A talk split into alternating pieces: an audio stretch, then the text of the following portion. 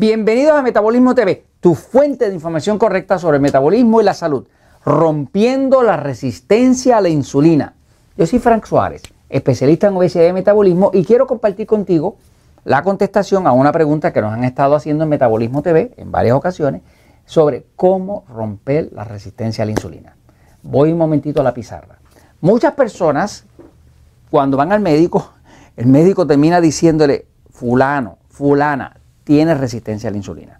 Eh, a veces el médico no tiene tiempo para explicar, por lo tanto no le explica ni lo que es, así que les quiero explicar qué es la resistencia a la insulina y cómo se rompe. Fíjense, el, cuerpo humano está eh, compuesto pues, de células y cada una de esas células, si ponemos una célula aquí, ¿verdad? En grande, dentro de la célula hay una parte que se llama la mitocondria, que es, de hecho, tiene cientos dentro, pero estoy poniendo una para efecto de, educación nada más, para simplificarlo. Dentro de la mitocondria, pues es que se crea la energía que nos, permite estar vivo, palpitar el corazón, todo ese tipo de cosas. Ahora, eh, esa energía se crea porque hay un combustible principal que es la glucosa. La glucosa es lo que llamamos el azúcar de la sangre. Eh, los combustibles distintos que usa la célula son la glucosa, que es el azúcar de la sangre, la grasa, que es los aceites, que son los lípidos, y eh, los aminoácidos, que son los componentes de las proteínas. Así que la célula puede usar cualquiera de esas tres.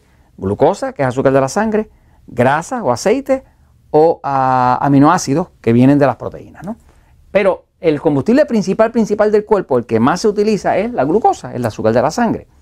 Eh, ahora, esa glucosa para, para penetrar aquí dentro y entrar dentro de la célula no puede penetrar sola.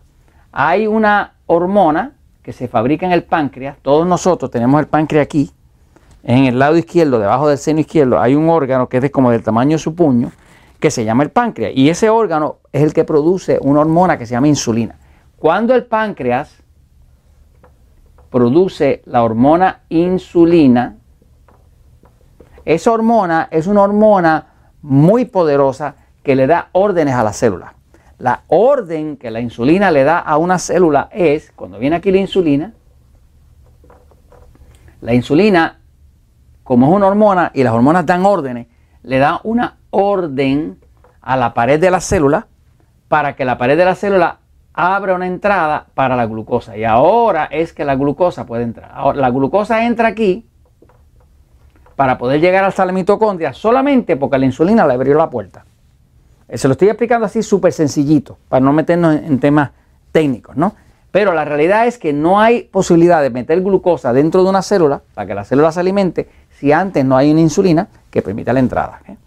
Eh, quiere decir que para efecto de uno estar vivo y de tener energía necesita las dos cosas. Necesita la glucosa, que es el combustible principal, y necesita la insulina para que abra la puerta para que entre esa glucosa. ¿Qué pasa?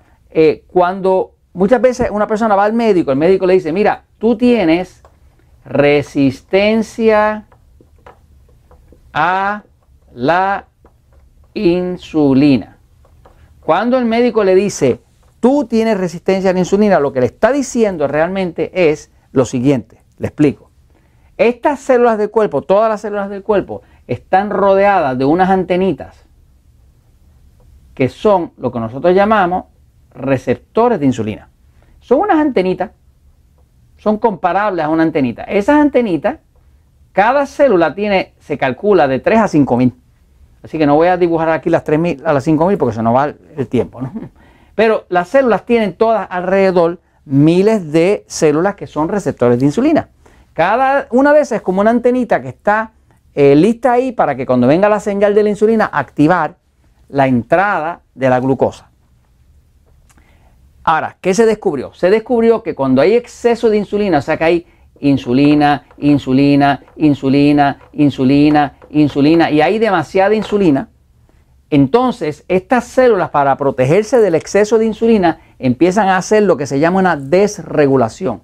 Que el cuerpo cuando siente que hay demasiada insulina, para protegerse del exceso de insulina, empieza a romper receptores. Quiere decir que este cuerpo que antes recibía insulina, ahora casi no recibe porque pierde sus receptores. Eso se llama desregulación. Eh, cuando el cuerpo pierde receptores, las células ahora, por más insulina que usted ponga, como hay menos receptores, pues no llega el mensaje y como no llega el mensaje, no abre la puerta y como no, llega no abre la puerta, para que entre la glucosa, ahora la glucosa sube. ¿Qué le pasa a un diabético tipo 2? Un diabético o un obeso. Pues le pasa que tiene demasiado de glucosa y demasiada insulina en la sangre.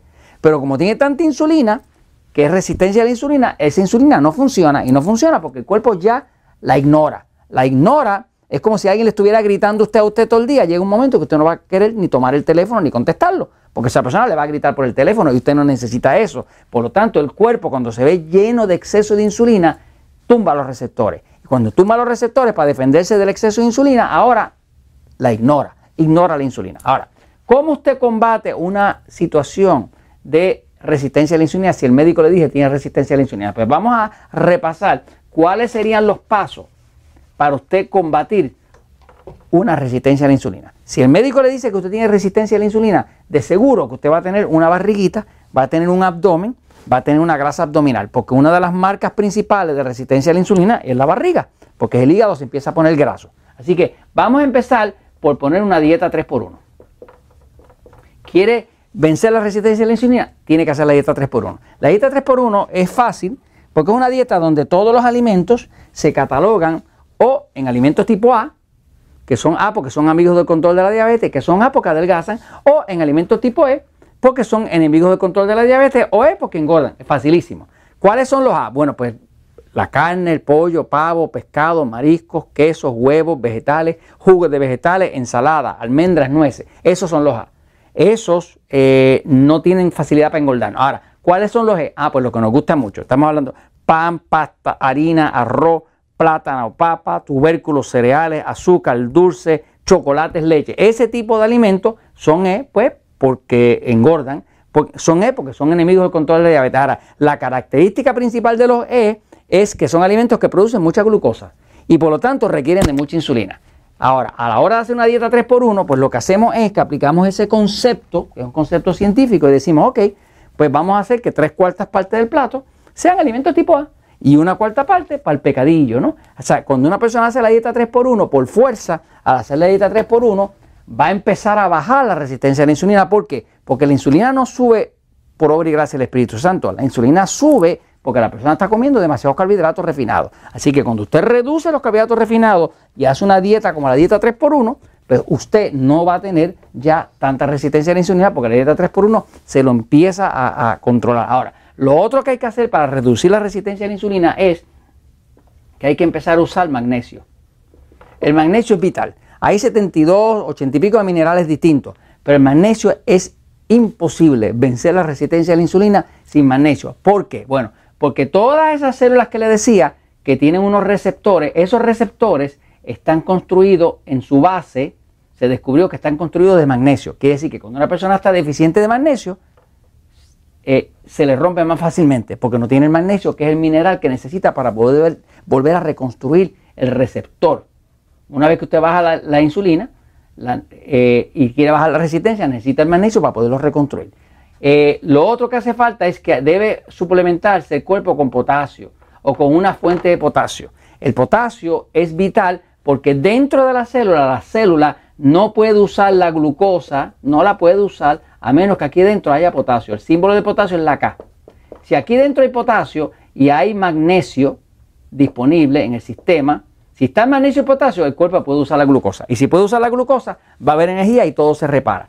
Pero mucha gente está bien bajita de magnesio sobre todo y necesita el potasio. Ahora, lo otro que tiene que tener es agua. Usa su fórmula de agua, que ya le hemos dicho otras veces, que sé yo, kilogramos dividido por 7, igual a vasos de agua o libras dividido por 16 igual a vasos de agua. ¿no? Ahora lo otro que ya se ha descubierto es que usted necesita para bajar la resistencia a la insulina, una de las cosas que más se recomienda es la limpieza de hongo. La limpieza de hongo, hongo cándida, ya se ha visto que todas las personas eh, que tienen mucho hongo, tienen picores en la piel y demás, pero también van a tener resistencia a la insulina.